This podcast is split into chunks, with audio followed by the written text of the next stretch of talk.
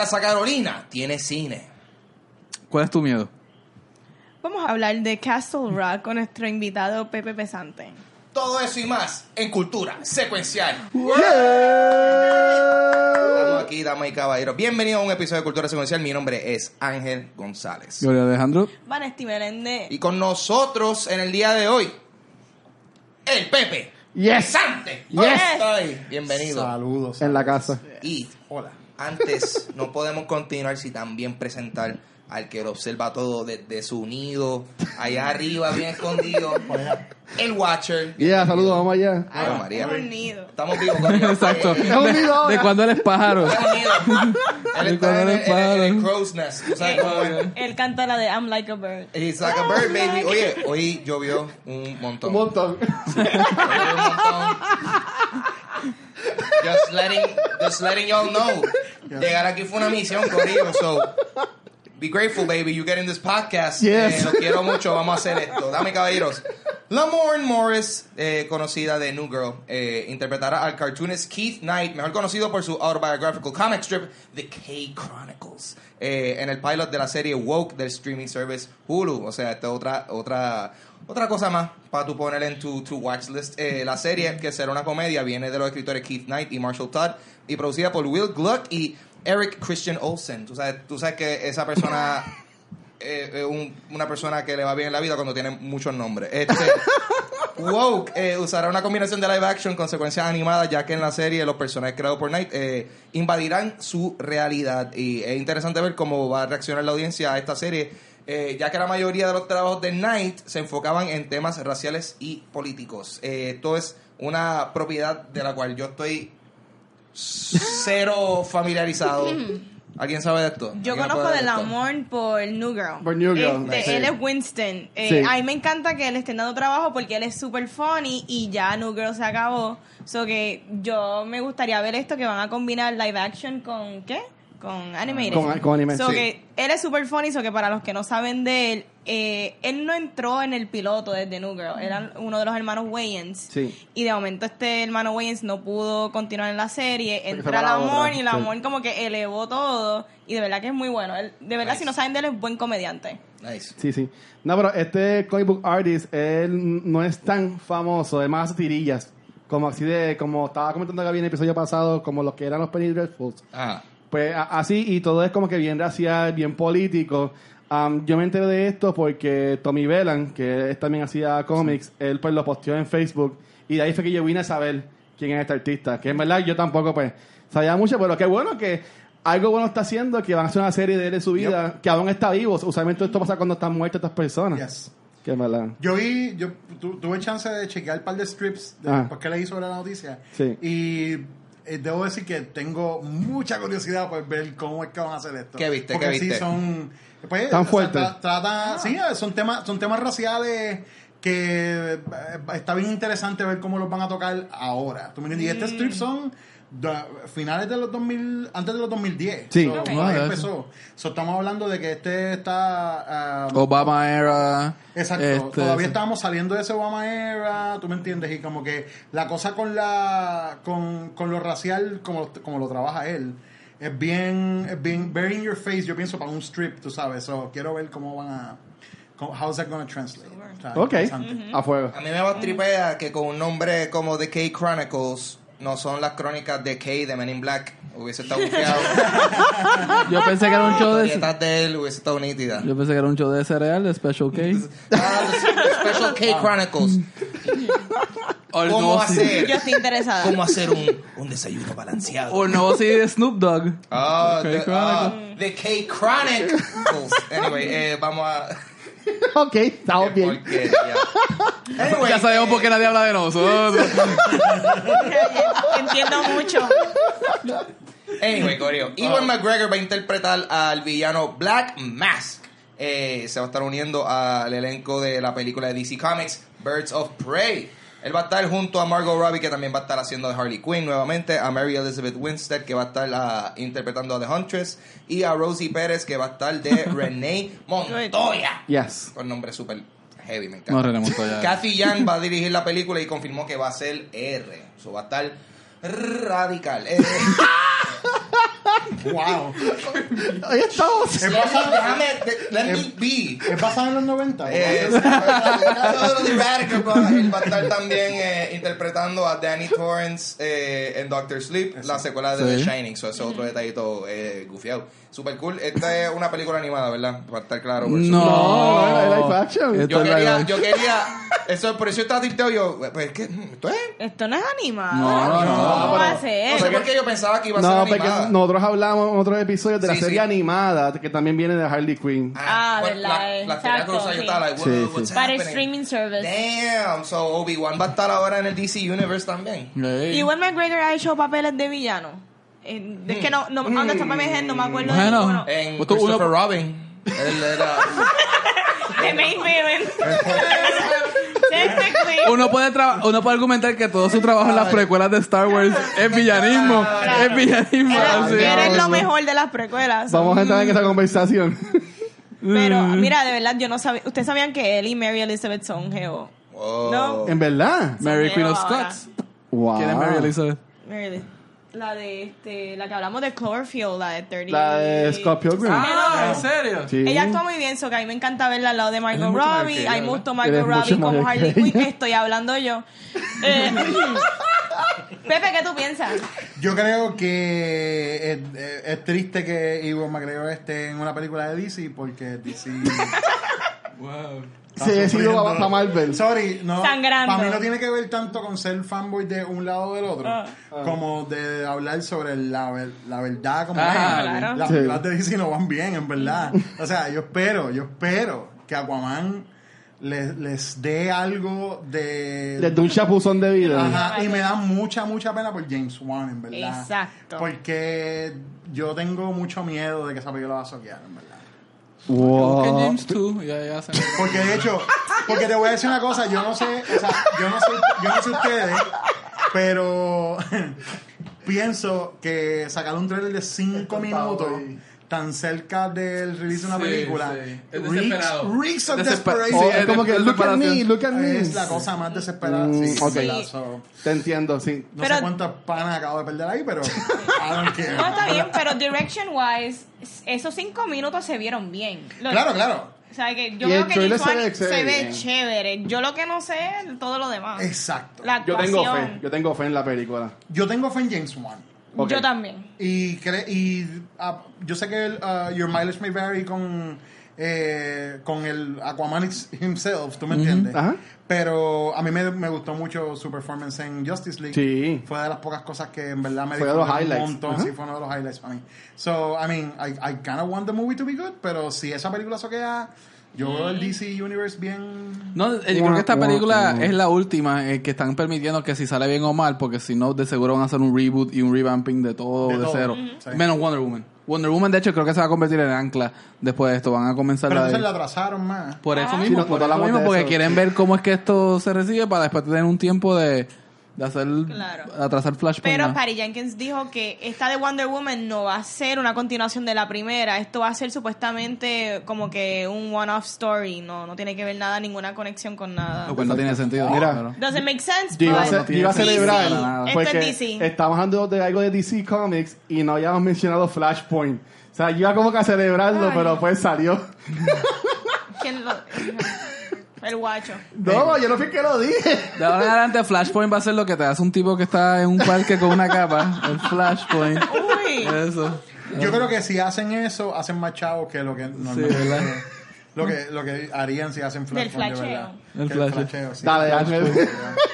Y más si ponemos a lo mejor hacer el flasheo. Ah, no, ahí, ahí tienen todo el dinero. Sí, ahí la gente lo paga. Por favor, dale. Perdón, dale. Ok, Ustedes. bueno.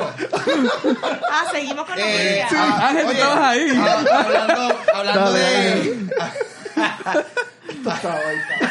hablando de hablando de flashar a la gente, Jesse L. Martin, quien interpretará a. Detective Joe West en la serie The Flash de CW, Eso da. eso- estará tomando un leave of absence de la serie por razones médicas. Oh, Eso está-. No. Eh, aún no se ha confirmado cuánto tiempo Martin estará fuera de la serie, pero él ha aparecido en escenas de esta quinta temporada eh, de The Flash, pero en la mayoría de ellas ha, perma- eh, ha permanecido sentado, ya que está lidiando con una lesión de espalda que sufrió en el, en el hiato que tenía la serie. Eso nunca es cool este pues tenemos estas personas, pues, para que tú veas, papi. Esta gente, Él es- él esta es- gente está en series de superhéroes, pero they got human bodies, baby. Nadie, nadie, we're all fucked. Él es, un, él, él- él es un actor veterano que como Sí. que tu- tuvo este, este revival en esta serie. Él, él canta, él ha hecho teatro, él, él es bastante diverso en, en su talento y qué pena que no. Yo dejé de ver Flash hace como dos ¿Qué temporadas edad atrás. tienes? Él es, um, No, pues. mm, yo le pondría 50-ish para 60. Ah, 50. eso es joven. ¿O Sí, tú sí, le pones sí. más? No, No, no, no. Ah, ok, ok. No, yo estoy pensando en que es una lesión de la espalda, mano. Parece Sí. que la espalda es lo peor del mundo. Pero lo, lo curioso es que como ellos le irán a wear him off por estos días, porque eh, él ha, de ser un personaje de secundario, se ha vuelto algo principal Sí, sí, sí. En, la, en la serie y él tuvo un hijo recientemente también en, en la, en la serie, que hay que ver cómo... Yo espero ¿Tuvo que, un hijo con la detectiva aquella? Sí, Ah, yo espero que no lo maten, pero vamos a ver. ah, pues. Sí. Ángel. Naomi Watts Yes. será la actriz principal de la serie precuela de Game of Thrones, baby, eh, que está en producción en estos momentos. I have so many opinions. Ajá. Vamos, vamos por encima ya mismo. Aunque no se ha revelado más detalles de la serie, se reveló que Watts estará interpretando a una carismática socialite que oculta What does, un- what does it mean? What does it eh, mean? una, socialite es como eh, eh, wow, se me Una Paris Hilton. algo así, tú me entiendes, como una una persona una Pero ¿cómo tipa de, del faranduleo. Es que no entiendo cómo eso cae en los tiempos de No, que van a de- hacer esta yo serie. No, yo no, yo no, vamos a ver, vamos a ver. Pero eh, ella va a ser una socialite que oscura un oscuro secreto. Eh, Watts se unirá al elenco que ya cuenta con Josh Whitehouse, que salió en Valley Girl, eh, Sí. quien será el actor principal de la serie. Eh, George R. R. Martin reveló que el working title de la serie es The Long Night y tomará eh, lugar en el periodo de The Age of Heroes. eh, miles de años antes de los eventos de Game of Thrones, la serie A, me- A, Ángel, principal. a, a Gaby le gusta mucho Game of Thrones. a menos que sea una versión de un flashback, Ah. que ella es una persona que le gusta mucho leer fantasía y cada vez que lee el libro ahí salen los episodios. No veo cómo encaja. Como ella socialite en estos socialite. tiempos. Ya, hace Pepe, selfies en Game of Pepe, tú Thrones. tienes muchas opiniones. Yo tengo, no, no, yo no tengo mucha. Na- Naomi Watts no, no, no tengo una, una opinión así como Negativa. negativa sobre ella. Difícil. Tengo una opinión negativa sobre, sobre los spin-offs. en Ok, realidad, sí, ¿no? Overall. Creo que Joey. como they need to stop. O sea, yo creo que hay, o sea, por- de la misma manera que está eh, esta serie y pudieron sacar esta serie tan exitosa de una serie de libros, Ajá. mira, mano, el sci-fi está lleno de un montón de series buenísimas que puedes seguir explorando cosas por ahí para abajo, no tienes que seguir haciendo spin-offs de lo mismo que ya Claro. está. Tú sabes. Esto viniendo de una persona que ve horror principalmente Ah. y los horror de todos spin-offs y secuelas.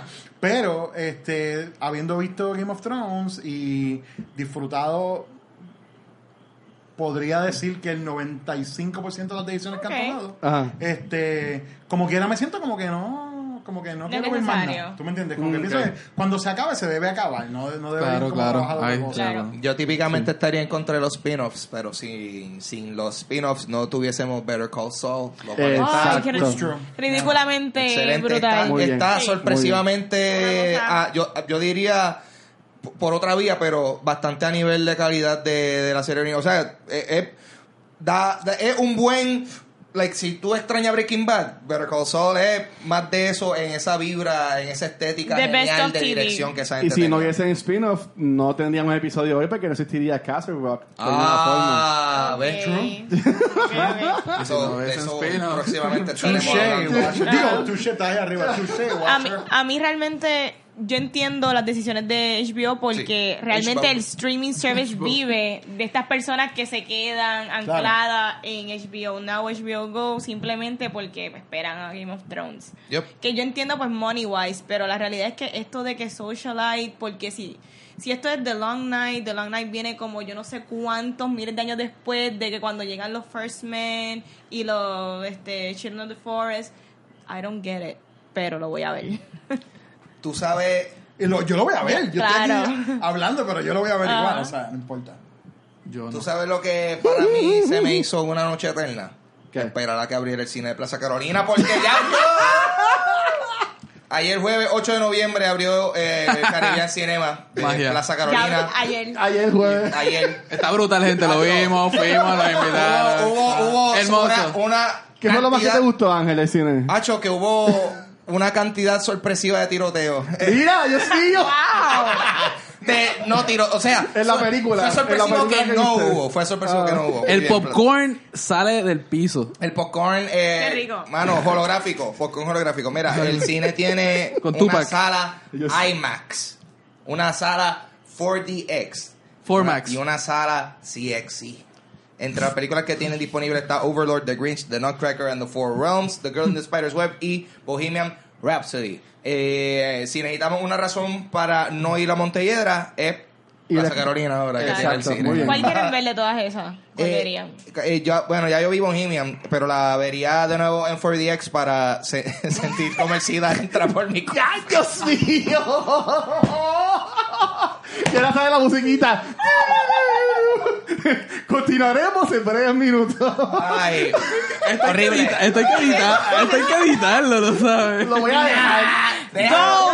Is Déjalo. go. Bueno, yo sé que en Fun. yo sé que en Chicago, en Los Ángeles y en Nueva York tienen sida, cine for sida. Mira, ya estoy. Pero sí, esa es la que hay. Esa es la que hay. Tienen cine 4DX. Ajá. Y yo sé que Kevin Smith ha hablado que en, en Avengers, en la parte de la nieve, pero en Winter Soldier, como que caía nieve en el cine y es- hacen estas cosas, como el ride de Honey I Shrunk the Kids que hubo hace mucho tiempo en Epcot, fue Sí. que te estornudaban Old encima. school. Pues va a ser algo así. Tengo miedo de preguntar que, qué te caería encima en esta película. Bohemian. Mucho, sudor, mucho sudor. El guacho no ayuda. Pero entonces estaría interesante ver otras películas. Yo quiero ver Overlord. Sí. Sé que estrenó ayer. Tú me la la, voy a tú- ver. tú me la dijiste y me. me Oye, me que tiene. 90 y pico en Rotten. Damn. Oye, pero el Nutcracker. ¿qué te harán sentir en el cine? That cracking. Eh, lots of crack nuts, baby. Eso es lo que hay ahí. Me amparo la quinta. Yo ni sabía que esa película había salido de Nutcracker. gracias. What is this? Gracias. Es una película de Disney que tenían engavetada por mucho tiempo y finalmente la sacaron ahora y no... Papi, la soltaron ahí como que con un suspiro. Es- es- es bien mala, es bien mala. Sí, sí, Yo creo porque que eso, que va, eso sacarla. va a ser como la de Wrinkle in Time. Así de mala va a ser para mí. No sé. Damn. Sí. Ya lo sé. ¿Verdad? Es irónico que A Wrinkle in Time was indeed a Wrinkle in Time. Fue como que, like, oh, Wow. boop, salió. Nobody give a fuck. Anyway, vamos entonces a seguir este, dame caballero. Hoy Estamos, estamos. estamos sueltos como gavetas. Sí. Eh, Pepe nos soltó. No sé. es que, es que como que uno, siento que me tengo que rankear más porque hay gente aquí. ¿no me.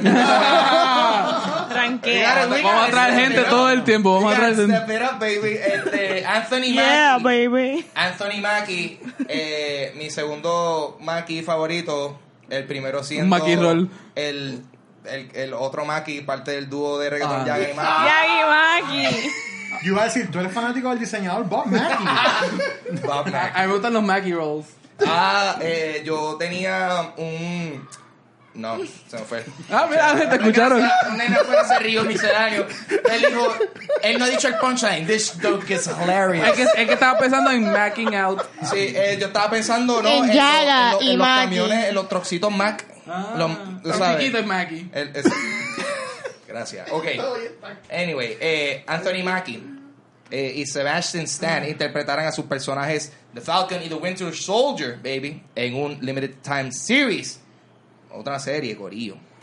Otra serie. más. Otra. Serie más. Este es para, el- para esta vez para el servicio de streaming de Disney. Se rumora que esta serie será basada en la historia de The Fallen Sun, la historia al cual establece que quien continuará el legado de Steve Rogers como el Captain America después de su muerte y que también continuará con la, porta- con la participación de Paul Bettany como Vision. Esta es la tercera limited series relacionada al MCU que va a estar estrenando en el, en el streaming service de Disney. Eh, y ya que anteriormente se había anunciado la serie Scarlet Witch y la serie de Loki, todos protagonizados por sus respectivos actores de, de las películas. So, lots, lots to see. Está interesante Sí. cómo piensan expandir este universo Sí. en otros servicios. Y lo agresivo que haciendo Consideren- Disney, porque viendo esta gente que deben pagarle espalda y chavitos. No, es que lo van a hacer, van a hacerlo ah, con todo el, el, el budget, o sea, todo va a ser todo presupuesto y va a estar bien interesante esto. Entonces, si se hacen Fallen Son, Bucky es el nuevo Captain America. Esto va a ser caro, ese streaming. Sí, Sí. sí. Chacho. 20 Yo no pesos. sé cómo iba a pagar eso. Y siempre he pensado que va a ser este Sebastian Stan el nuevo Captain America, porque Es que desde que lo firmaron, él firmó por nueve películas. Ok. O sea, que de los que están ahora mismo, a él todavía le quedan como seis películas. Uf. Se puede, sí, como seis películas le quedan a él. Pero, O sea, Fal- madre. pero Falcon también se lo Ese es pone. alguien, ese es alguien con su, con su futuro súper asegurado. ¿Entiendes? Like, damn, wow, tengo seis películas más que hacer en el futuro. Hay que hacer Sí. más. No tienes que hacer más. Y es Disney money, so que Ah, eso tú no tienes que hacer más nada. Sí, sí, hacho, y obligado que esa gente los meta en los parques, eso está brutal. Sí. Díselo a John. Favreau, que él es producer en todo, desde que hizo. Iron Man. Él es Sí, chacho. hace chavo de todas las películas. John Favreau tiene que estar John Forrau de chavo. ¡Diablo! Ya estaba.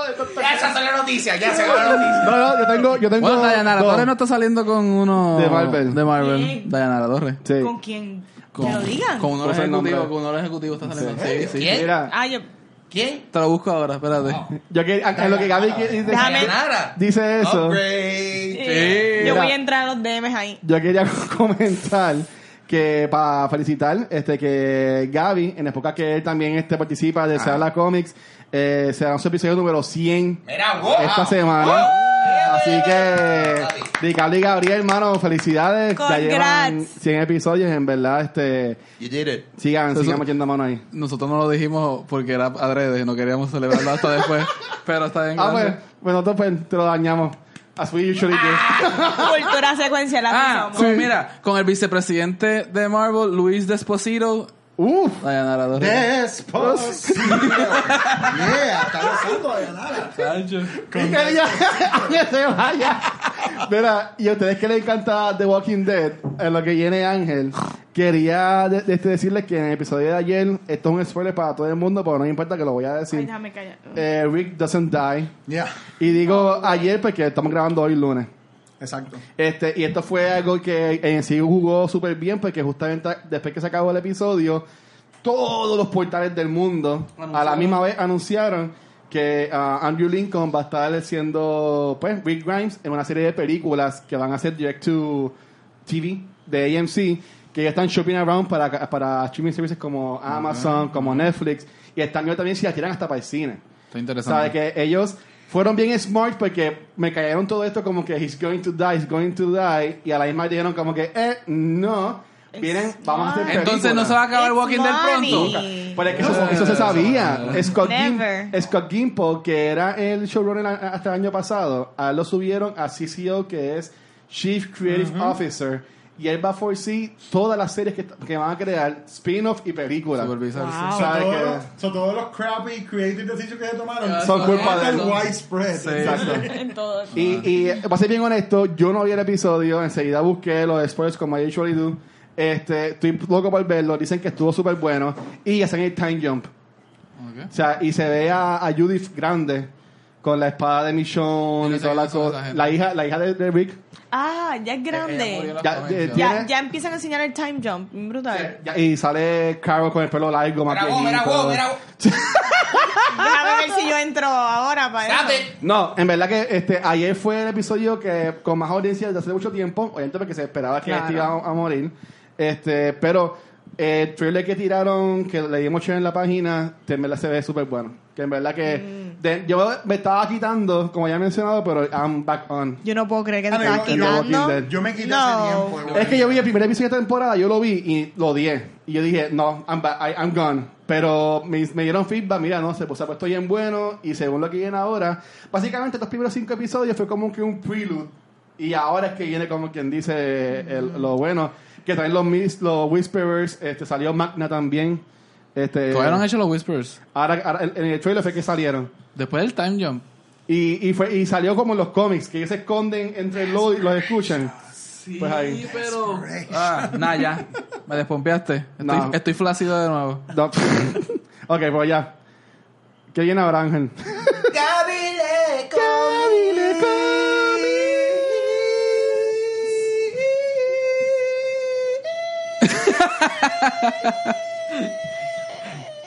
Inward Singing. Muy bien, gracias Ángel por esa hermosa, hermosa interpretación de, mi canción. Eh, en esta semana les traigo cómics. Sorpresa. Empezamos con un libro que es muy este querido a nosotros en, en Cultura Secuencial porque fue una de las primeras noticias de los primeros episodios. Ajá. Esto es As Guardians of the Galaxy. Yes. Wow, I love Todo el it. mundo recuerda a los Asgardians. Yeah. Era la- el porn version. El porn Yeah. version de nosotros de As Guardians of the Galaxy. Guarding Ok. those asses. Y me acuerdo de eso también. pues, Esto es Asgardians número 3. Esto es por Cullen Boone, Mateo Lolini, Federico Blee. Esto es Marvel Comics. Esta serie básicamente es de un grupo de Asgard. Eh, esta, esta serie toma mucho de las películas. Asgard ha sido destruido. Y entonces está Angela, Destroyer, Animal Riggs, que es Valkyrie, porque están compartiendo un cuerpo. It's complicated. Este, Scourge, Thunderstrike, Throg, que es una versión rana de Thor. Pero no es Thor, es una versión, es un, es un Thor rana. y otros personajes, pues awesome. Están dándose cuenta que alguien está como que a- a robándose ciertos este artefactos que quieren r- traer de vuelta a una armada, una, una flota fantasma de vikingos, este dioses, go fantasma, es toda la misma vez, gente. Este, y poco a poco se van dando cuenta que es Nebula. Nebula es quien está trayendo este, este oh, de vuelta. Eh, tiene un plan para obviamente destruir el universo, Plan, crear Ragnarok. Pero eh, dentro del grupo nos damos cuenta que Destroyer es básicamente Loki. Y entre él y Angela tienen un plan para apoderarse de la flota y hacer Wow. algo de ellos mismos. Es una serie que si te gustan las películas y quieres ver cómo pueden expandir en ese universo de las películas, mayormente de esa historia, eh, este es básicamente perfecto para eso. Mira, y, y un, un paréntesis, eh, Marvel está dando mucho cariño a Nebula y a, y a, y a y a Gamora. Valkyrie y esa, y a Valkyrie y esa gente. Gamora lo que pasa es que Gamora ahora es mala. Pues eso, pero Ella es está en Secret Wars por allá, Y acá sí. también ella también es la principal. Pues ¿sabes? Nebula lo que está haciendo es copiarse de, de, de Gamora, Leo lo dice. Está como que tratando de ser también villana y como que subir su, su juego. Ok. Tiene un nebuleo ahí. Me gustó, Ángel. Tú sabes que yo aprecio todo eso. Así que continúa. A mí no me molesta para nada. Me ahí, yo estoy, estoy así súper callado esperando. para, para decir alguna estupidez como esa. Así que no, no, no, no está mal, no está mal. Este, el segundo cómic que tengo para esta semana es Leviathan número 3 por John Layman, Nick Pitarra y Michael Garland. Esto es Image Comics. Eh, Leviathan es, básicamente empieza con una serie, una fiesta de unos muchachos como que tienen un get. Y como que sabes que todo el mundo tiene un gótico en el grupo, un rockero en el grupo. Ok. El gótico saca como que un libro de encantos y magia negra. Y sin querer trae a esta bestia que es como un Godzilla mágico con poderes. querer. Eso, eso pasó, Wow. eso pasa mucho. sin querer. La semana pasada. Todos los hangueos siempre pasa eso. ¿Qué pasa? El, el Leviatán destruye la ciudad, pero el gobierno reacciona de la forma más incorrecta, que es que en este universo, en este mundo, existen dinosaurios todavía como que una capa de la, de la Tierra, y ellos pues creen que es la culpa de los dinosaurios, así que empiezan a matar a todos los dinosaurios que hay, que quedan en la Tierra. What? Cuando el Leviatán es algo, un, un producto de magia. Y pues obviamente con- convencerlo de que es magia va a ser difícil. Esto hace un buen comentario sobre lo que es este eh, las guerras, como, como que hay un, como que un ataque y después rápido culpan al, al grupo entero, etcétera, en vez de como que estar buscando los detalles y, la, y, la- y los deta- bueno los detalles de por qué está ahí. ¿Y los dinosaurios qué hacen? Destruir y mutar. Son dinosaurios. No pueden hacer una serie de Image. Una serie, es una serie de Image. Image Sí. experimenta mucho y tiene muchas áreas. Lo que pasa es que el arte, el arte es bastante divertido, como que se ven bien kaijus, los monstruos, etcétera. Y es bien bueno, o sea, es, es bien ligero el cómic. Si, si estás buscando algo ligero, pues vete a la 15. So, eso es un cómic de música ligera. Anyway, vamos a... El último cómic. De dos, dos, de dos, On dos. fire. De dos, dos, yes. El último cómic de esta semana. Ajá. Border Town número 3 Ajá. por Eric Esquivel, Ramón Villalobos y Tamra Bonvillain. Esto es Vertigo Comics.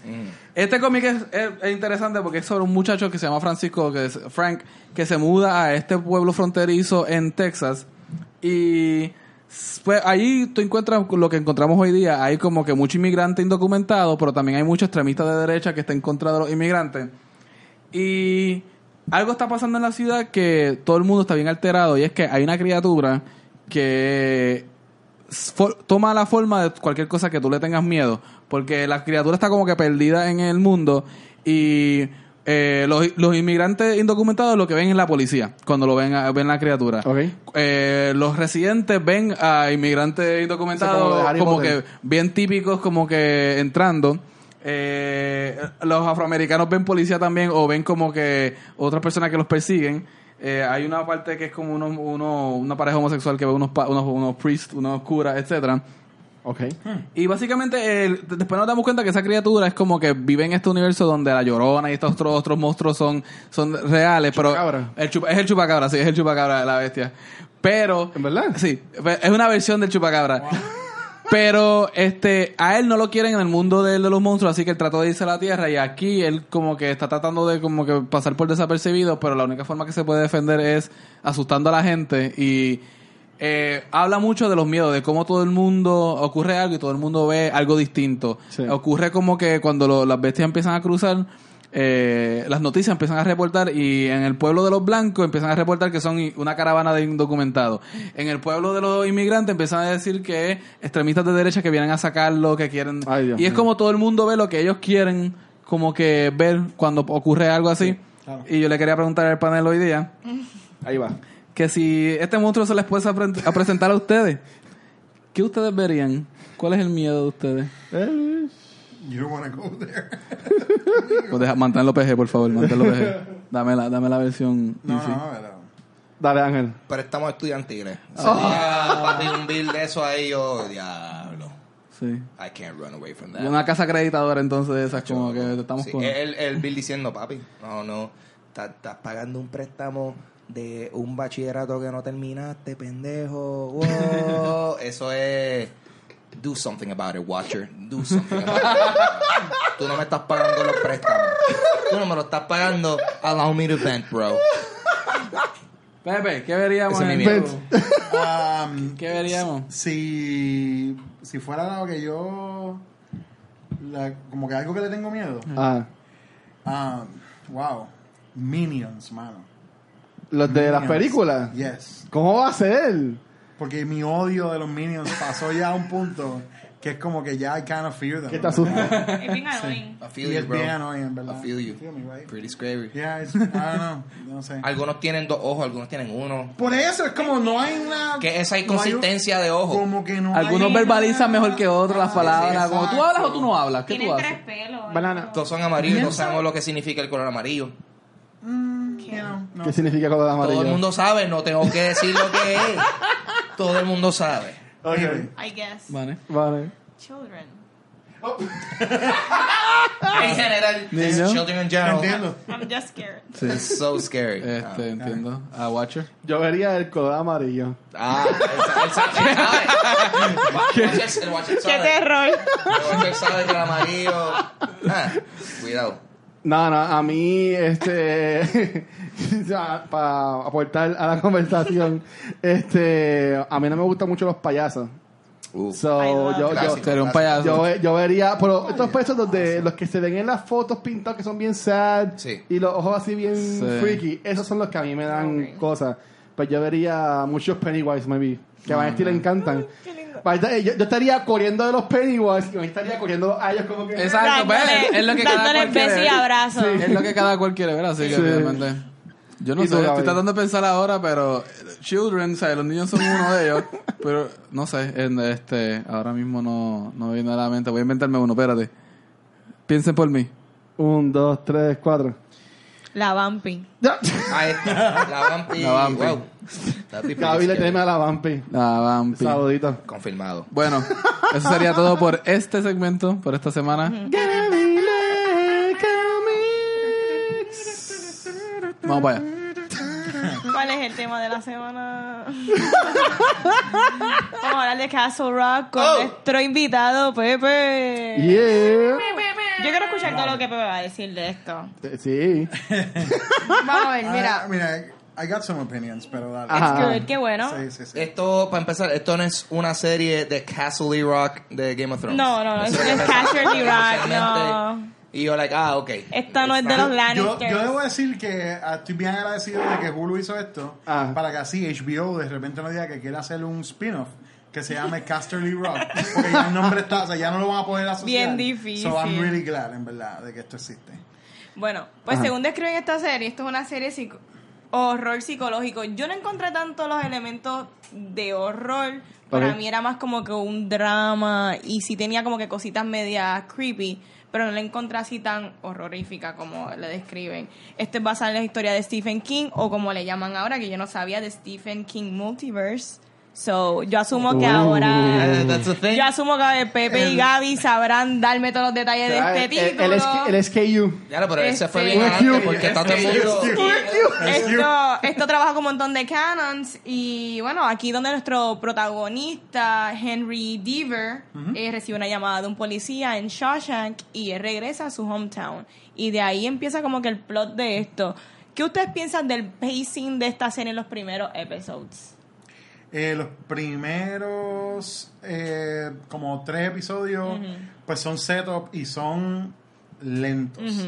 Y la mayoría de la gente eh, yo creo que el- el- la mayoría del público ha sido dividido entre la gente que la estuvo viendo semana tras semana cuando salió eh, que Hulu lo estaba poniendo y el resto de la gente que dijo porque yo voy a esperar a que salga completo y me voy a tirar el, el binge", Eso ¿no? estuvo nice que lo tiraran a, este, por pedazos. A no- mí me no encantó. Yo creo que eh, fácilmente una de las cosas que más ayudó a que a mí me gustara tanto como me gustó es la cuestión de poder verla semana tras semana, no hacerlo en binge. Porque entonces du- durante la semana tuve la oportunidad de hacer algo que no hacía desde Lost. Que era meterme en Oh. internet a discutir teorías con gente. Y eso me ayudó un montón Yes. a que me pompeara más todavía con la serie. Eso yo creo que en parte por eso fue como que me gustó un montón y yo I was- tú sabes, yo fui forjado en los fuegos del fandom de X-Files y los so yo Muy bien. para mí esa combinación de como ves un episodio y después corres al internet a hablar de él tú sabes es como necesario yo creo que es una de las cosas por las que Game of Thrones funciona tan bien como funciona Exacto. yo creo que Game of Thrones si tú tuvieras Game of Thrones para binge Sí, te va a gustar un montón, pero el, eh, de la manera que ha sido, el éxito que ha tenido, eh, en gran parte tiene que ver con el que está saliendo en HBO. Y que tú tienes que esperar una semana para... O sea, eso ayuda un montón. So, eh, pero volviendo a la pregunta, el pacing de esos primeros cuatro o tres, cuatro episodios, lentísimo, y sé que mucha gente se rajó. Por ahí informativos. eso. Informativo, definitivo. Pero mucha gente se raja al principio por eso, porque a diferencia de otras series, no es como... eh, no es como que al final del primer episodio te dan un super twist revelatorio que tú Al estás final como del que, cuarto "Oh por ahí es verlo". que- Exacto, es al final del cuarto episodio.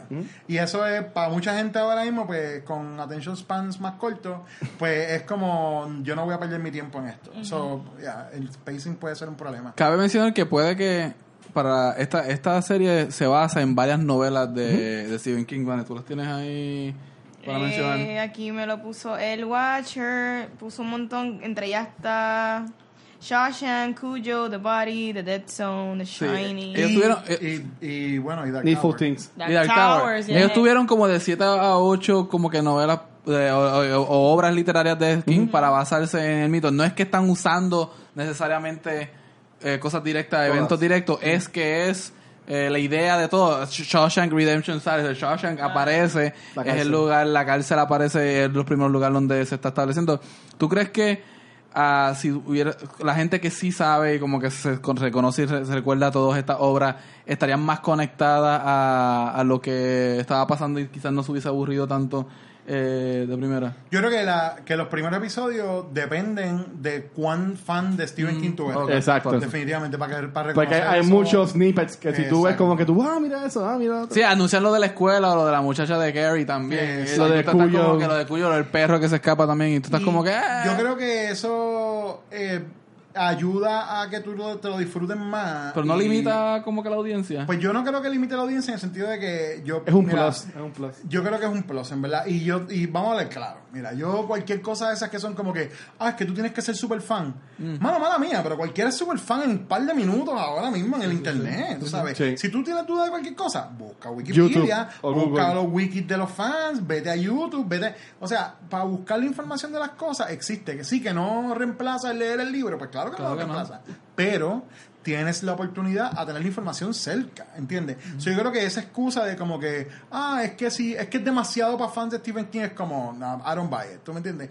Yo creo que, que, el, que el, el hindrance, tú sabes, como que el, el- uno de los obstáculos más grandes que tiene la serie, de verdad, de verdad, es el pacing de los primeros episodios. Después de esos Arranca. episodios, arranca de una manera que si tú te quedaste a verlo, you're gonna enjoy it, en verdad. Sí, yo, Sí. y yo, yo diría, y también conecta con las películas, porque tú quedaste de Social Redemption, el- la persona que- el que suicida, el Warrior, Ujú. sale una foto de él Y creo que el hermano de que también sale en la película también es uno de los videos que le dan como que training al... Me estoy adelantando un montón, pero cuando el kid va a salir es uno de los videos que él le enseñan. Esta persona también salía en la película. Yo creo ¿Sabes que, qué? que de la manera que ellos cogen y dicen como, mira, vamos a coger eh, todas estas eh, temas, ¿no? De los libros de King y utilizar los nombres de los personajes, pero tú no estás viendo verdaderamente el personaje como sale en el libro, sino que son estos personajes que son inspirados en los personajes de los libros Ajá. y la manera en la que ellos los eh, como que irvanan todo eso me a mí, a mí me encantó en verdad y, y esto no es una cosa que o sea nosotros relajamos como que Stephen King Universe como que multiverse existió ahí de, como que de Ajá. repente pero o sea King siempre escribió uh, basando su historia sí, sí, en, sí, en, pueblos, o sea, en Castle Rock, en Derry, ¿sabes? Estas, estas son cosas que, que ya están ahí, que son recurrentes, porque la idea de King es que, el ter- que es, es mostrar el terror de, del small town, tú sabes, el terror de vivir en pueblos donde Desconectado. donde estás desconectado de, la- de las urbes grandes y, está, y, y estás en un pueblito, en los pueblitos chiquitos siempre hay secretos, Sí, sí. en los pueblitos chiquitos Mucho siempre miedo hay también. mucho miedo. Mucho miedo a lo, a desconocido, sí. Exacto, hay, está el miedo del, del, del outsider, De afuera. está, este, tú sabes, la desconfianza a veces de la gente entre, como que llega una- alguien nuevo y es como que tenemos que, ¿qué pasó con esta persona? Como que tenemos, podemos confiar en él o no. Y eso, todo eso está en todos los libros de King, obviamente además de los elementos sobrenaturales y lo que sea, pero por lo menos la idea originalmente cuando la anunciaron, yo estaba como que cautiously optimistic y creo que la ejecutaron súper bien. Muy bien, para mí muy bien. Sí. Yo viniendo desde el público en general que no está bien al tanto de todo lo que es de Stephen King, a mí me interesó la premisa desde que lo vi que salió en San Diego Comic Con, yo lo quería ver. Pero también puedo entender que hay, hay problemas de writing con la serie de alguna manera, por lo menos para mí. Eh, o al menos que todo el propósito de esta serie fuera poner en duda al público que hay series que si ese era el propósito, pues sí lo logró. Pero yo no la encontré como que tan perfecta tampoco. Yo cometí el error de escuchar un podcast, Eso iba a el de decir. Fatman Beyond de Mark Bernardin. Mark Bernardin, el, el co-host de eh, eh, Kevin Smith. Kevin Smith en el podcast, es escritor en esta serie. Él compartió, él tuvo un episodio en particular en donde él lo entrevistaron y le hablaron sobre la serie. Y lamentablemente no defendió bien nada lo que hicieron. De ¿Te digo hecho, eso mismo? se vio bien mal parado y muchas de las cosas que ellos le preguntaban a la audiencia, y esto lo sacaron de tal novela, esto significa tal cosa, no, es que queríamos que estuviese ahí. Como que lamentablemente They were messing around.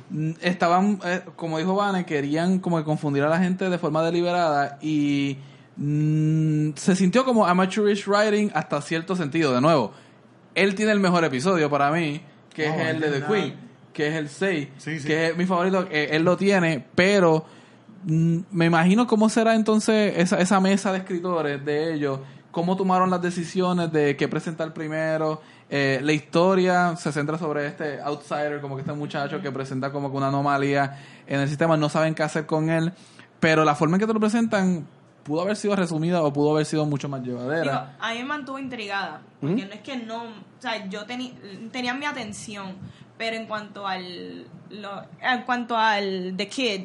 Como que, mano, todos esos capítulos donde lo que Bill Skarsgård hace es mirar y stare, a mí me estaba desesperando. Como que yo, do something. Eso es freaky, eso es freaky. Claro, claro, O sea, pero... eh, Ya, yo, a mí me, a mí me gustó. Sí. Yo creo que estaba haciendo más unnerving que Ajá. desesperante de como do something in a bad way. O sea, yo no estaba como annoyed, yo estaba como, como, ¿qué es lo que va a pasar con este tipo? Tú sabes, So, ¿qué es la que? Yo no tengo Hulu. Yo no tengo idea de lo que está pasando en esta serie. Mira, ¿y qué ustedes piensan? Vamos de- a vendérsela a But Ángel. sounds fun. Vamos a vendérsela a Sounds Ángel. fun. Yo Yo, yo, Ok, dale. yo no sé tantísimo de- del mundo de Stephen King. O sea, reconozco las películas y los nombres. Esto, es in- esto sería, sería interesante para alguien que no tiene un attachment Sí, fuerte sí, con definitivo, el- sí, el sí, sí, sí, contenido. sí, Sí, sí. sí. Porque, de, porque de Les puede nuevo, eh, ellos tocan los temas, pero no es que se meten de, de fondo. Es como que, es como que están ahí. Como que tú vas caminando y ves algo como que si tú conoces del libro. El saber de, esta, Ah, el de estos libros y estas películas enriquece tu experiencia. Algo, sí, no sí. es necesaria. Exacto, exacto. Got it. sweet, because I can't read. No, diablo.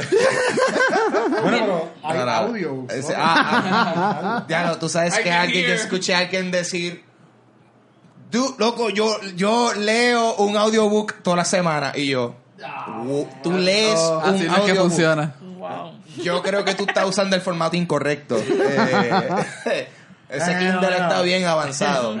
Eh, en, eh, in the interest of fairness, Ah. eh, tu cerebro está haciendo lo mismo.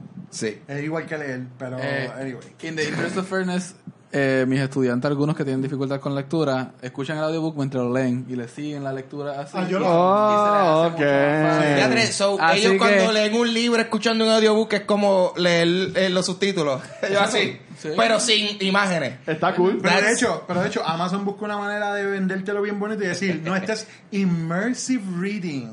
Porque te están dando la narración. Ellos no un audiobook, Sí. una professional narration. Para que Yo- tú lo yo siempre- Sale Morgan Freeman hablando. A- admito que soy medio prejuiciado con los audiobooks, pero eh, recientemente una amiga me dijo, mira, como que yo estaba leyendo el libro de Trevor Noah, el de Born a Crime. Ok. Excelente libro, gente, léanlo. Y ella me dice, ah, yo lo escuché en audiobook. Y yo como que, ah, qué mal. No, pero es que es él quien lo narra. Y, la- y lo que él le añade, Ok. el conocimiento, y yo, si es así, sí. Si Stephen King me narra de Stand, yo lo escucho. Ah, no, yo yo creo que lo eso- escucho. Ah. Te voy a decir que, que este- ya que estamos hablando de King, eh, y les recomendé también en el podcast, eh, aquellos que les interesa Stephen King, la narración, el, bueno, el audiobook que salió reciente de Pet Cemetery, hecho por Michael C. Hall, Ujú. es magistral. Dexter. O sea, exacto, imagínate la voz de Michael C. Hall y, él- y esto es él, so- o sea, él narrando el libro completo, está haciendo todos los acentos, todas las voces de la gente. Ok. O sea, de una manera... Su- oh, my God. Es Qué una duro. cosa... Yo creo que es una de las... O sea, para mí está como en, el, en los top experiences del 2018. mami. ha sido de verdad brutal. Y vi los cortos de la versión nueva de Pet Cemetery que viene por ahí. Y eh, me pompié, pero a la vez estoy como que no me puedo sacar la voz de Michael C. Hall de la mente Wow. leyéndome el libro porque ya, ya, o sea, para mí ya está identificado con esa voz. So, en verdad, si pues tiene chance de escucharlo, go for it. Volvamos a Castle Rock. Ok, viendo, ok, usa- usando a gente que no la ha visto, este, viendo que esta, esta serie en verdad es bien complicada, antes de grabar tú mencionaste Lost, eh, ¿cómo tú, antes de entrar a la serie más a fondo, cómo tú le explicarías a Ángel de qué trata esta serie? Mira, está, eh, tienen esta serie donde estás, estás tratando de descifrar la identidad de una persona, la cual no solamente nadie, ha- o sea, aparece allí, después de haber estado encerrado en, un, en una parte de la prisión, que nadie sabía que existía esa parte de la prisión, y de repente el tipo aparece, nadie sabe quién es, nadie tiene... No, no tiene récord, No no, tiene récord, no no tiene tiene huella, no tiene nada. Y no solamente eso, pero aparente y alegadamente, cuando donde él está, pasan cosas malas. Eso suena como yo meterme de presentado en un quinceañero. Eso pasó. Un wedding crasher. un wedding crashing, pero en un quinceañero eh, no, es, no es tan divertido porque no hay alcohol en un quinceañero. You'd be surprised. No es eficiente. O poncha. Ahora, vamos a añadir esta otra dificultad. Ah. Las únicas personas que saben de él Ajá. piensan que él es el diablo. Sí, sí. ah, mucha gente, mucha también, pensó que yo era el diablo después de meterme el quinceañero ahí sin invitar. So, wow, esta, esta, esta serie es de mí. Entonces, es posible. Entonces resulta que hay un elemento de paranormal slash sobrenatural donde mientras la serie va avanzando te, dan, a- te van hablando de que posiblemente dos personas que estás viendo en la serie sean la misma persona en Wow. diferentes dimensiones. Wow. Ok. Exacto. Alright. ¿Qué Ah? ¿Te la estoy vendiendo hasta ahora? alright, eso es, eso es, eso es como tú vestir a alguien con tu misma ropa para que tú puedas ir a janguear mientras esa persona está en alguna cena familiar tuya No, haciendo de ti. no tan y está no. en dos lados a la misma vez. No, porque... eh, Ellos son bien distintos. Exacto, implica cambios físicos de las personas que no te hacen Y la de misma persona. también. Como, como peinarse diferentemente. No, No. no, más mucho. Sí. mucho como Uno- blanquito. Ah, Soy otra persona. No, no, no es Clark Kent Superman. la barba, como que paralelo así. Oh, de hablar con un acento. Pero, fíjate, pero haciendo un paréntesis, a mí no me gustó cómo Murdarning habla, menciona a, a Black Henry. O sea, como él lo decía, ah, este es Black Henry y este es este, The Kid. O sea, como que eso estuvo bien weird todo el podcast, en verdad. Este, de nuevo, eh, no escuchen, si quieren ver la serie, no escuchen este podcast, porque les va a quitar el aire. Ah, sí. Este, ver la, la serie, te das cuenta que estos dos personas están viviendo, y, y cada episodio tiene un gimmick de un, de un libro distinto. Sí. Este, me he enterado que cada, libro- cada episodio tiene algo que cuando llegan al giro de la serie, que es como casi al final, episodio 8 o 9, o 9 eh, es cuando te presentan la posibilidad de diferentes mundos paralelos. Eh, pues van cayendo muchas cosas en cuenta, sin embargo, sí dejan muchas cosas afuera. Eh, hay una parte que él va para una, a una casa, que hay una jaula, y él piensa que él estuvo ahí los días que estuvo desaparecido, pero no, nunca hicieron nada con eso. Como No, que- yo creo que eso está súper claro. Él estuvo ahí mientras Él estuvo. ahí. Y el señor le Claro dijo, yo me otro Yo creo, que yo creo que eso estuvo súper claro. Y el que señor se lo la dijo, cosa, Cuando señor la gente me dice, no, porque es que, es que no estuvo claro. Yo digo, bueno, en verdad vimos dos series diferentes porque para mí estuvo súper El señor le él no dijo, I él didn't, I touch you. Pero él no el estuvo los señor. 12 días desaparecido en el otro universo, en el otro para en, su, en el universo donde él nació, vamos a ponerlo de esa manera, Ajá. él estuvo desaparecido 12 días. Sí. En el, eh, cuando se desapareció, que fue que entró al universo paralelo, Fueron estuvo 27 años. 27 años. Pero no. Y nunca por, por, envejeció. por ejemplo, Black One, por ejemplo, estoy hablando de Black Ajá, Henry. por eso. Ambos pasaron por lo mismo. Sí. Ok. Ellos se intercambiaron. Pero él no estuvo entonces en la jaula de, de su universo, él estuvo en la jaula del otro. Él no estuvo en la universo. jaula de su universo. Sí. Él estuvo en la jaula del otro universo, pero cuando vio la jaula en su universo, de eso triggered un memory de como que... Ah. Pero ¿por qué, no- por qué me esto, es fami- me esto, esto me es familiar? Ahora estoy Pero tú no te entendiendo. pones a Sí. pensar. So, se pudiese decir que todos nosotros estamos en una jaula. Ya, sí, se podría decir. Sí. Esto es una jaula. Más como una Sí. caja. Este, había una canción, ¿cuál es de? I wanna get mine. Gonna get my rusty cage. Oh, yeah. Eso es Soundgarden, Soundgarden. Yeah, yeah, Si Soundgarden. la jaula es la sociedad, pues Rusty sí. Cage, baby. Bueno. Yo estoy bien sorprendido con tu, con tu vocal cords, en verdad. Ah, comedian. Este este es el Este duro. está aquí, like, God damn, this boy got Siento que pipes. estoy aquí con un concierto ah, for me.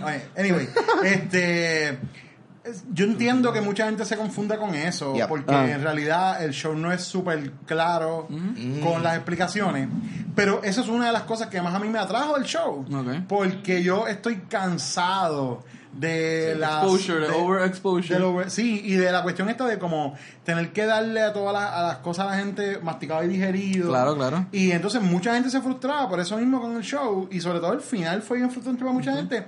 Porque hay cosas, es como, es un final que no es, no, no es un final feliz. No es definitivo. No. No es definitivo, exacto. Y, y te deja, lo deja abierto a tú tener que analizar y tener que pensar, tú sabes, sobre el- los fates de esta gente. Y mucha gente estaba bien molesta. Y de hecho, de ahí fue que yo pensé que iba a ser como mi conexión más como a Lost. Precisamente porque mucha gente odió el final de Lost, ¿verdad? Y era como que, Sí. maldita sea, esto se, quedó, se acabó bien. Y yo decía, wow, this is Lost all over again. Yo estaba en un grupo de Castle Rock de Facebook Ok. Que tenía Wow, en las últimas par de semanas habían subido, o sea, miles de personas habían entrado a discutir y dar sus teorías y cosas. Se fueron. Y cuando tú ves las reacciones del final, de ese mismo día por la noche, era la gente estaba por el techo diciendo como que "Ay, no voy a ver el segundo season, está ¿qué, qué se cree esta gente? Bueno, Si después de todo ya han dicho que la segunda temporada no tiene que ver con Claro. esto. Esto va a ser ya como Una una antología. antología. eh, se va a basar en otras historias que yo creo que es lo mejor, la mejor forma también. Claro, claro. Porque yo creo que sí es definitiva en cierto sentido el final de esta, de Sí. esta serie. O sea, las decisiones que se toman es bastante definido. Es un círculo que termina otra vez donde empezó. Tienes dos maneras de ver la- realmente el final de la serie. O lo ves como que literalmente como te lo plantearon, que existen re- que existen estos dos, los mundos paralelos, está este Henry y el otro Henry. O lo puedes ver como las miles de teorías que he visto, donde maybe el Henry Blanco, maybe es un... él es realmente una entidad de evil, but we don't know, so... Eso estaría interesante que exploren eso, pero a la misma vez está bien que lo dejen así. Tú dices evil, pero yo, algo que yo decía, porque yo lo pensaba como que también era evil, malo, pero yo estaba viendo unos, unos videos antes de, del episodio y do- donde decían que el ¿cómo vamos a decir? The Kid The Kid. era eh, bueno que era como si fuera un ángel este que, que, que estaba para guardar- para, para cuidar y arreglar y, a- y- y Buenísimo. arreglar las cosas Yo lo veo más como que una anomalía, que si tú tienes algo que no es de este universo, el universo va a tratar lo mejor para sacarlo de ahí.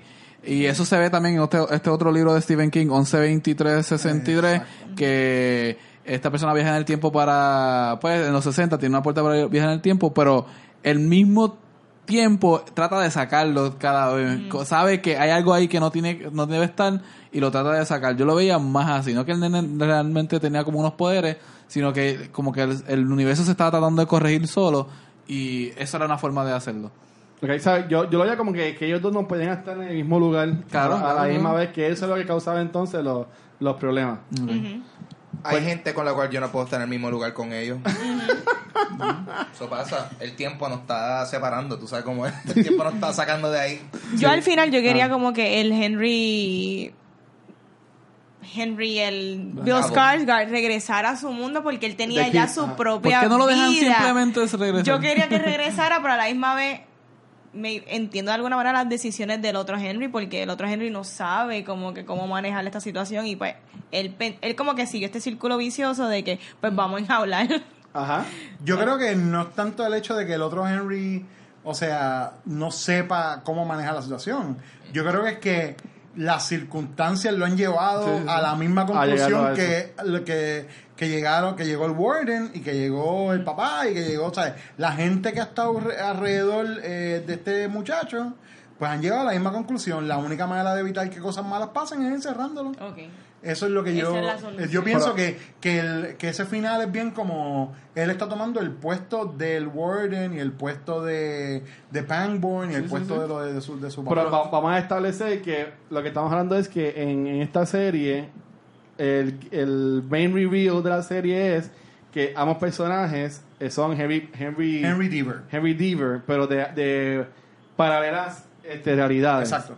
Ok, este, y algo que estaba contando Vanesti, que yo entiendo que es la, la realidad, es que eh, The Kid es el verdadero Henry Deaver pues, de, de su tiempo, que en verdad es el hijo real, cuando este, el Henry Deaver, el Black Henry, Pero es que no es- o sea, es, es como que el adoptado. Lo que pasa el es que que cuando estás hablando de paralel, para, para- o sea, de mundos paralelos, Ajá. no hay tal cosa como un real. ¿entiendes? Bueno, el real para nosotros, el real ambos- para lo que estamos El viendo que la nos serie. presentaron originalmente. Exacto, el Ajá, que nos presentaron, pero el que nos presentaron originalmente es tan válido en el mundo de donde, donde el primer Henry Deaver que vimos en negro, Ajá. ¿entiendes? Y es el, es el hijo adoptado.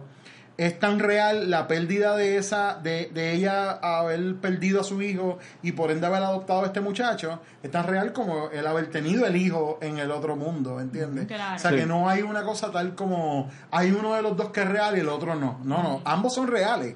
Lo que pasa es que son dos mundos diferentes. Tú sabes. Two worlds, one family. Tarzan, Y entonces el problema es cuando yo también tenía duda como que solamente las personas que escuchan el skisma pueden como que entrar por ese rip y cruzar otros mundos paralelos o cualquiera puede. Eso es lo que también obviamente son la serie no te contesta eso, simplemente te abre más preguntas, pero tenía esa como que esa curiosidad porque el Henry Bill Skarsgård necesitaba de que el otro escuchara y le dijera como que él los dos tenían que estar para Pero- que él pero es pudiese que- pero es que es el cruzar. explican qué es el Kisma. Eh, lo explican en la serie también. Sí, pero a los que están escuchando que no Ah, han ok, visto ok. la serie. Pues la- es, es el sonido que hacen como todos los mundos cuando están eh, como en sync, ¿no? cuando están paralelos. Y eso es el sonido de... el- le llaman el- la música de las esferas, le llaman el sonido de la... Tú sabes, como el sonido del universo, la voz de Dios. Y es esta cosa que ellos podían escuchar que era como una frecuencia, whatever it is, que les, que les dejaba saber que estaban en el lugar donde estaba esta convergencia y había un portal donde tú podías Claro. Y pasar. ciertas, Había un ciertas personas hay eran más sensibles a escuchar esto. era más- sí. Eso era Que ahí dubstep. vimos que el hijo de Henry.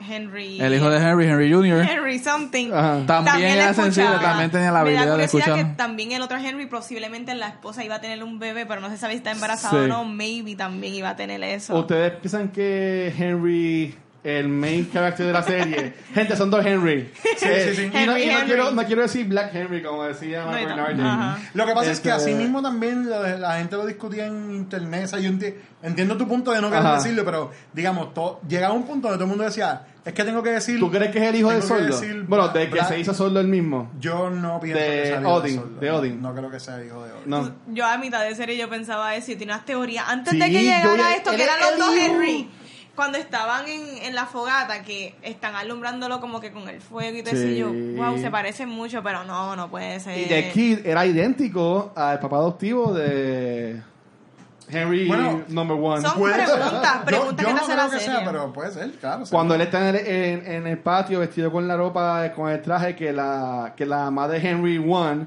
le- que, que es Carrie en las películas de Carrie. Claro, claro. este, Excelente eh, actriz. sí. Ella dice, ah, pero nosotros lo enteramos a él con ese mismo traje. O sea, que ella lo vio a The Kid, The Kid dije, oye, vio a Sí, The Kid, vio a The Kid eh, y, lo- y pensó que él era el esposo de ella.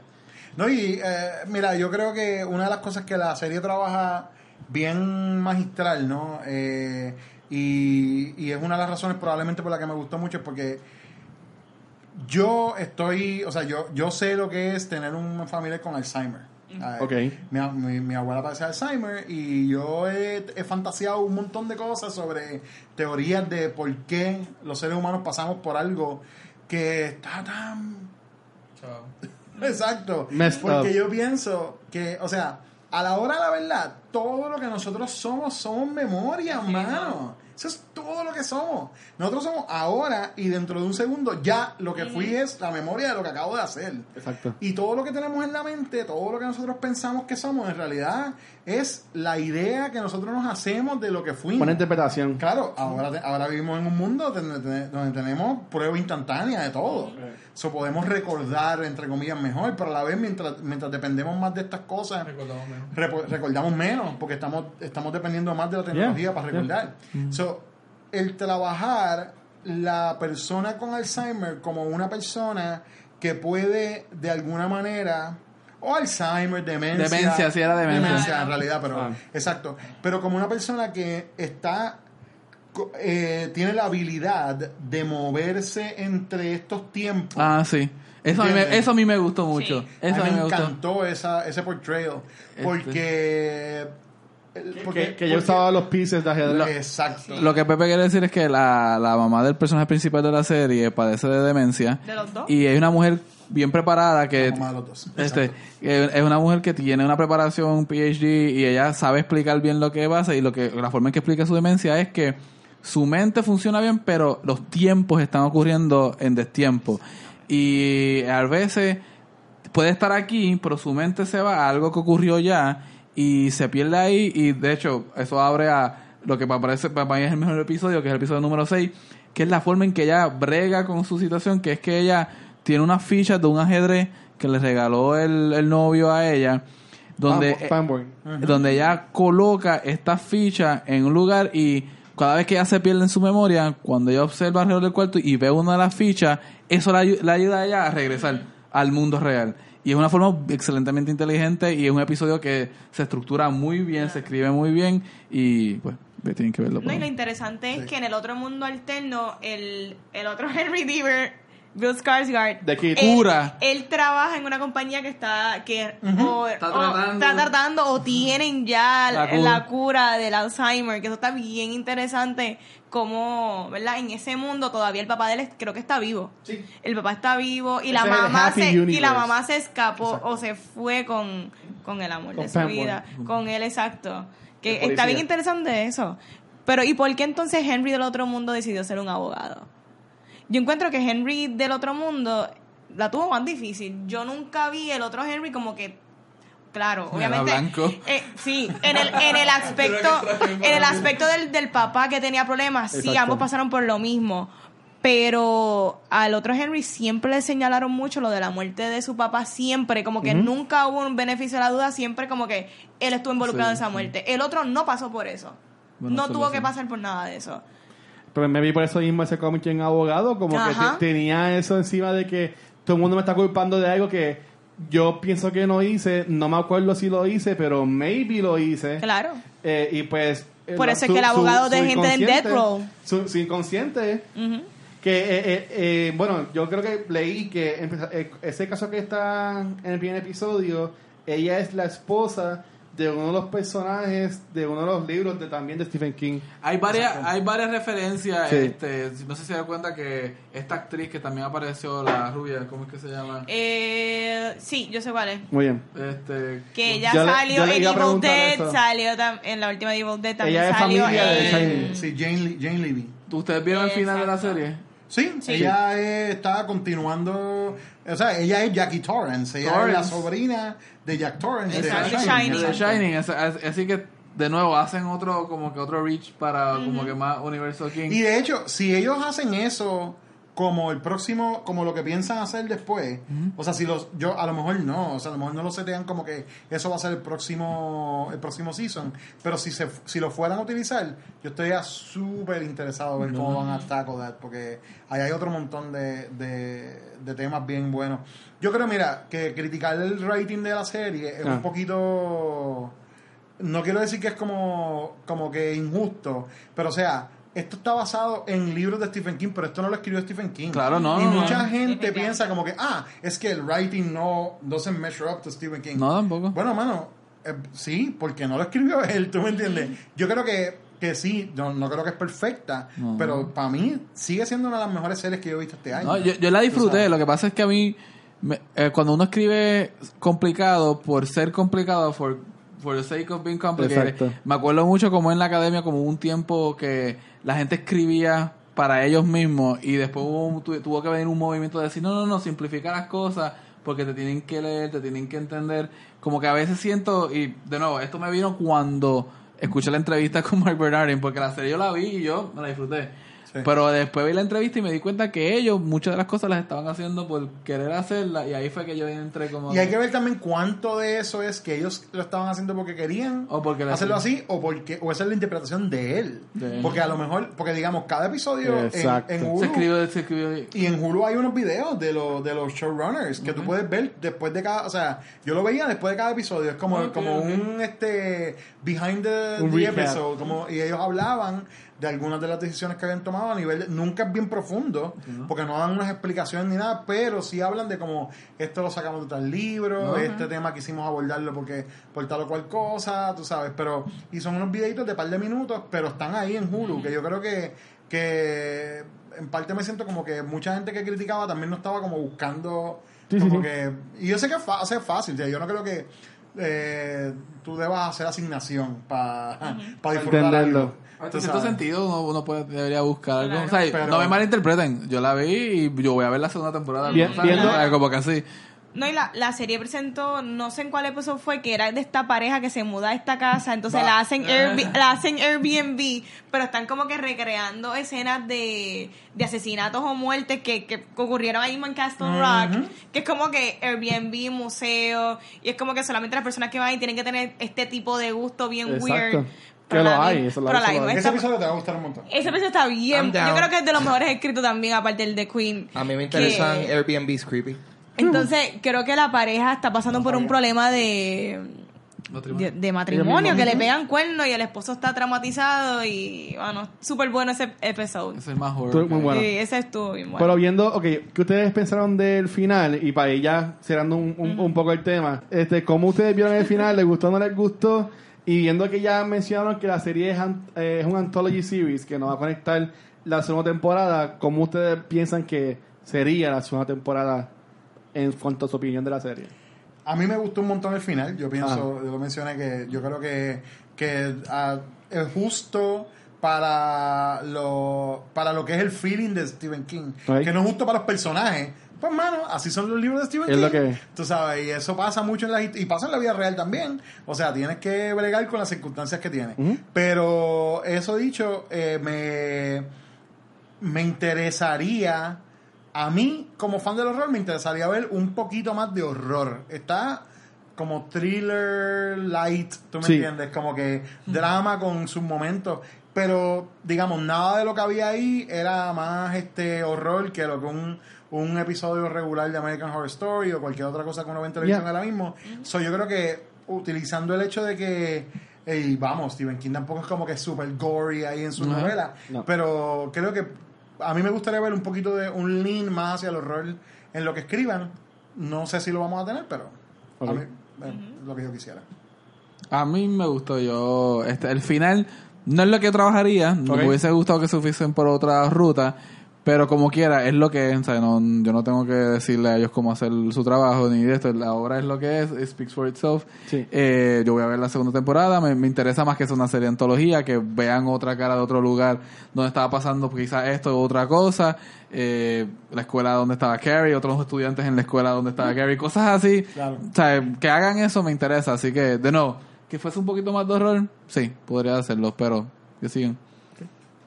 A mí, mira, yo cuando vi el final, como que yo, ay, pero yo quería que se fuera el otro Henry Deaver para su casa.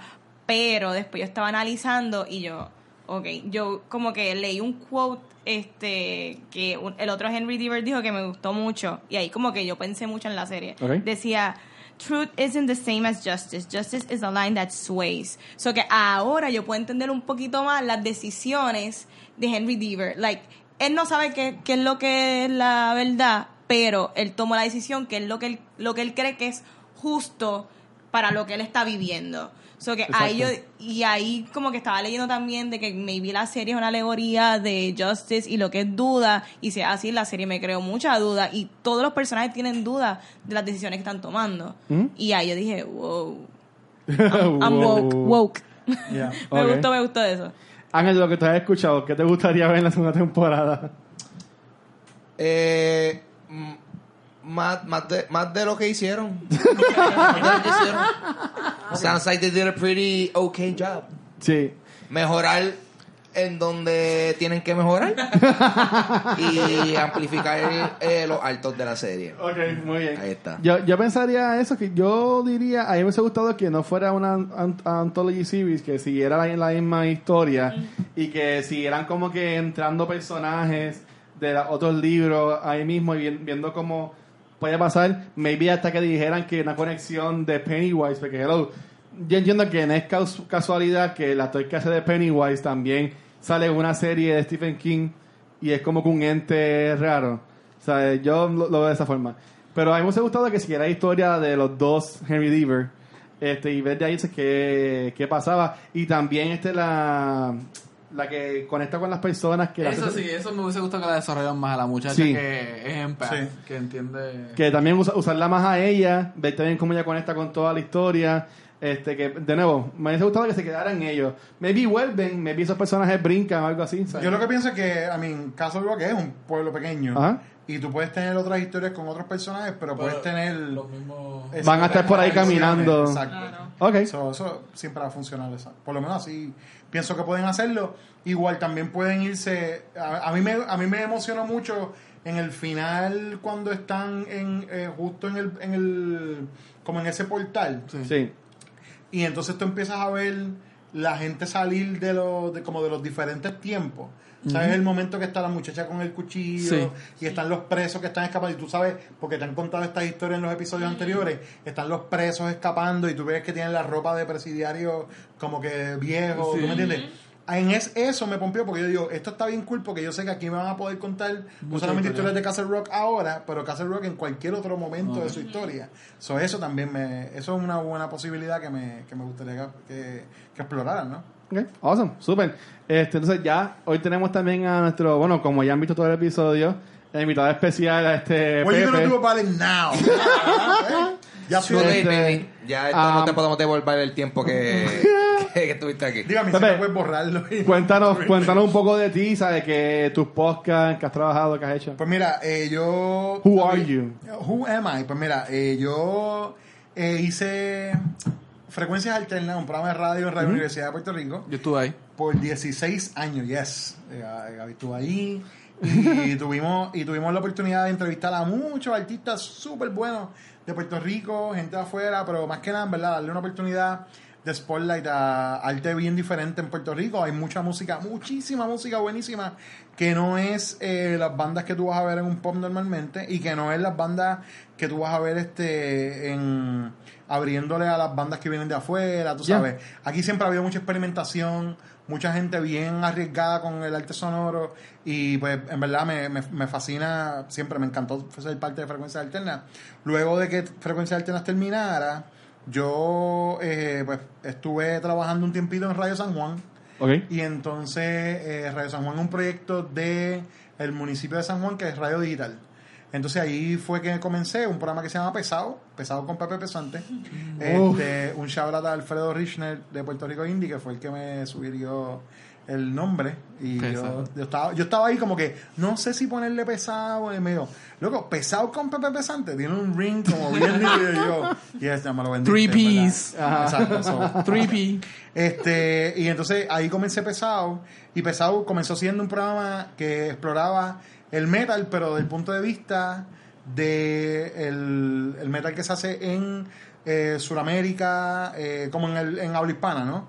Eh, Ya. Comenzamos como que en el Caribe, Sudamérica, España, y luego pues lo fui expandiendo a metal del resto del mundo, porque en verdad el metal, yo creo que no hay un país que yo no haya escuchado que hay una banda, por lo menos una banda de heavy metal. tú Ok. sabes. Es, una, es un, fenómeno ¿verdad? internacional bien Metal. grande.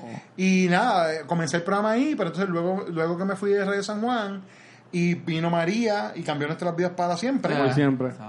yo me fui para Nueva York. Eh, no pensaba venir de nuevo, yo me fui. Me acuerdo que cuando nos encontramos en una premia antes que te fuera, yo Yes, creo. Ya. eso es así. Y entonces yo me fui pensando, yo no regreso para Puerto Rico. Y entonces, pues, eh, me fui para allá y a media, a principios del 2018 estaba eh, quedándome en, en donde me estaba quedando en Nueva York. Estaba no pasándola muy bien que digamos, la, was hating the cold, yo estaba, yo estaba odiando la nieve, odiando a la gente, odiando las circunstancias, odiando a María, estaba odiando todo. Pesado. Y dije, y dije, ¿tú sabes lo que a mí me hace falta? A mí me hace falta frecuencia alterna. Yo decía, a mí me hace falta hacer radio. Entonces ahí comencé Sonidos Laterales, que nació como una continuación de frecuencias alternas. A baja escala, porque obviamente pues no estoy en radio tradicional, estoy haciéndolo directamente en internet. Este, no, lo estoy haciendo yo solo, el otro programa yo lo hacía con Ezequiel Rodríguez, eh, que es uno de mis mejores amigos y que es un excelente colaborador por muchos años, pero lo estoy haciendo por mi cuenta y entonces ahí estoy trabajando otra vez, pues sonidos alternativos, cosas que son como que no son necesariamente cosas mainstream, que es lo que a mí siempre me llama la atención, es buscar como que lo que no es lo normal. Sí. Y entonces pues ahí pues me encanta poner cosas como Dr. Sayers y, y tú sabes, y banditas así de aquí que, que están haciendo cosas bien interesantes, como Iglesia Atómica, este, bandas que existieron o todavía están juntas como Burning Face, este, buscar siempre lo, ¿no? lo mismo que tocábamos más o menos en frecuencia. Y entonces, y después de eso dije, pues si ya tengo esto, voy a resucitar pesado y resucité pesado. Entonces, además de todas esas cosas, tengo Terror entre los dedos. Uh, a, ese- comenzó- a mí me gustó. Yes. Terror mucho. entre los dedos comenzó como una sección de reseñas en una página de internet que yo tenía que se llamaba Vortice Online. Sí. Vortice Online era una página que yo tenía de reseñas en general, pero Terror entre los dedos era como mi columna de horror. Yo lo siempre lo veía como, yo siempre miraba la página como un magazine y yo decía Terror entre los dedos es como mi horror column. Y yo empecé con esa con ese, ese nombre de Terror entre los dedos y entonces un día dije, quiero hacer un podcast, tuve unos colaboradores el año pasado, hicimos varios episodios. Luego vino María, eh, paró la, la producción del podcast. Y entonces, estando ya en New York, dije, también voy a resucitar el terror entre los dedos, porque sí, porque puedo. Y entonces Claro. empecé a hacerlo allá solo. Y después cuando regresé acá, pues empecé entonces a, a otra vez a colaborar con gente. Y ya vamos por el episodio número 17, salió esta semana, eh, que es el episodio que tiene las reseñas de la, la versión más reciente de Halloween. Pero hicieron la serie entera de Halloween. Pero hicieron una por cada uno. Ustedes sí. reseñaron, o sea, un episodio por película de Halloween. Sí. Yo escuché como otros de eso. Wow. Hicimos 10 episodios de eso. Sí.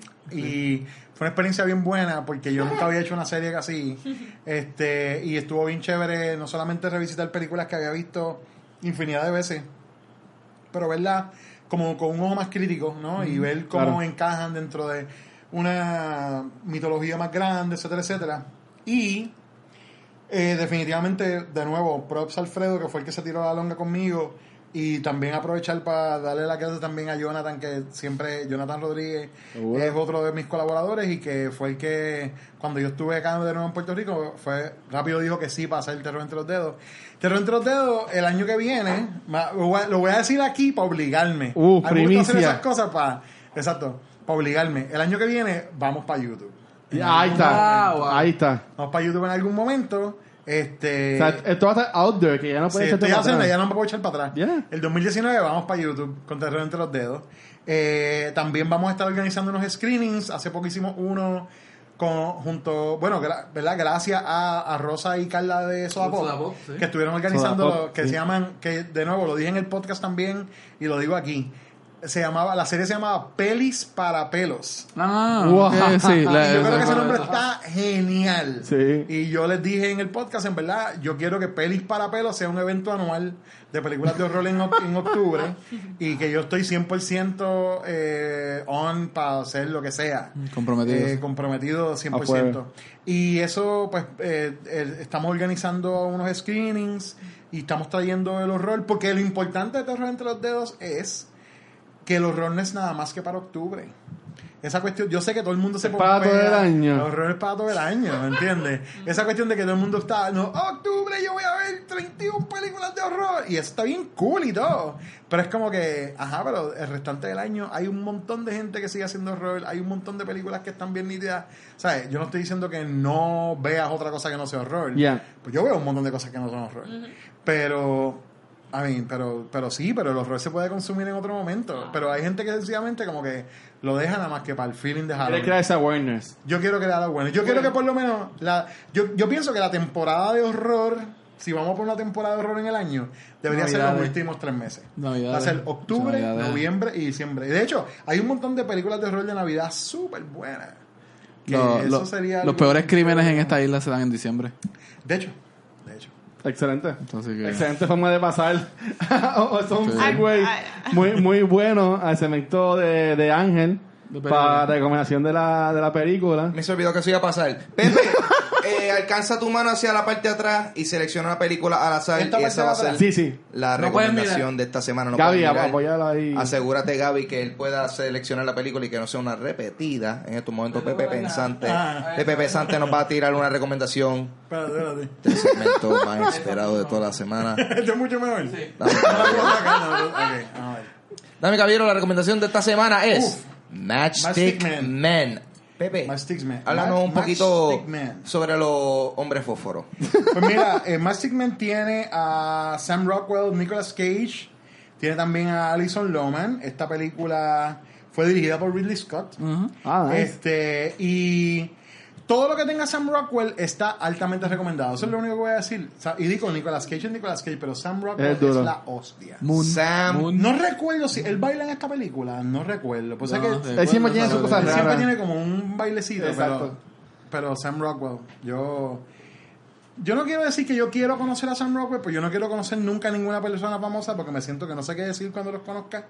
Pero Sam Rockwell por lo menos se ve como alguien que yo me daría una cerveza con él. Definitivo. Awesome, por lo definitivo, menos. So, definitivo. Nicolas Cage no, Nicolas Cage ya Déjalo por allá. hardcore. Él tiene muchas deudas, eso se te pega. Pero Matchstick Man. Ahí está. Y esa es la Altamente recomendación de esta semana. Y eso ha sido todo por esta semana en Cultura Secuencial. Ahora vamos a todo el mundo a decir a dónde nos pueden conseguir. A mí me pueden Yeah. conseguir en Instagram y Twitter como Pavo Pistola y pueden escuchar mi podcast Dulce Compañía en cualquier aplicación de podcast y también pueden ver su versión de video en mi YouTube Ángel González TV. Gabriel Alejandro aquí. Me pueden conseguir por varios podcasts sobre cómics también, como Entre Paneles, Se habla cómics. También me pueden conseguir en varios proyectos de música, como Avandra y Dr. Seuss, como dijo Pepe anteriormente. Vanesti Meléndez de Instagram. Pepe, ¿dónde a ti te consiguen? Pues a mí me consiguen en Facebook está la página de Terror entre los dedos, la página de Sonidos Laterales y está la página de Pesado. Eh, me consiguen en Twitter como Joe Prog y también todos los programas tienen su eh, ¿cómo se llama? sus cuentas de Twitter independientes. Instagram, yo admito que soy bien vago en Instagram, pero también tenemos Instagram, así que nos pueden buscar por Terror entre los dedos ahí y ahí pueden enterarse de todo lo que hagamos. Ok. Dímelo, Watcher. Ya cultura secuencial, antes de entrar al, al, al, al decirlo. Nosotros tenemos un evento en, en diciembre de Harry Potter en Casa Norberto. A las personas que se vayan a registrar van a ver que les va a salir el mensaje que está sold out. Es que ya no hay más espacio para que se registren. Se sacó una cantidad de boletos para que se registraran, ya todas se escogieron. Sin embargo, como quiera pueden ir, es en una tienda en Casa Norberto, ¿sabes? No, no vamos a aguantar que nadie deje de pues, pasar bien con nosotros ahí. Así que el lunes 3 de diciembre, desde las 6 y media a 7 de la noche, vamos a estar ahí todos nosotros grabando el episodio de Harry Potter en vivo. Vamos a tener a dos invitados especiales, que en verdad que lo que estamos trabajando está súper bueno. Así que lo esperamos allá. De nuevo, cuando vayan para Eventbrite no van a poder registrarse, pero por favor que eso no evite que vayan. Eh, también tenemos el evento en Facebook, pueden ponerlo ahí para que se acuerden de aquí a un par de semanas. Y entonces, a Cultura Secuencial nos pueden conseguir en cualquier proveedor de podcast Música. como Stitcher, Tuning, Apple Podcasts, Google Podcasts eh, y también Spotify. También nos pueden conseguir en nuestras redes sociales como Facebook, Instagram y Twitter como Cultura Secuencial.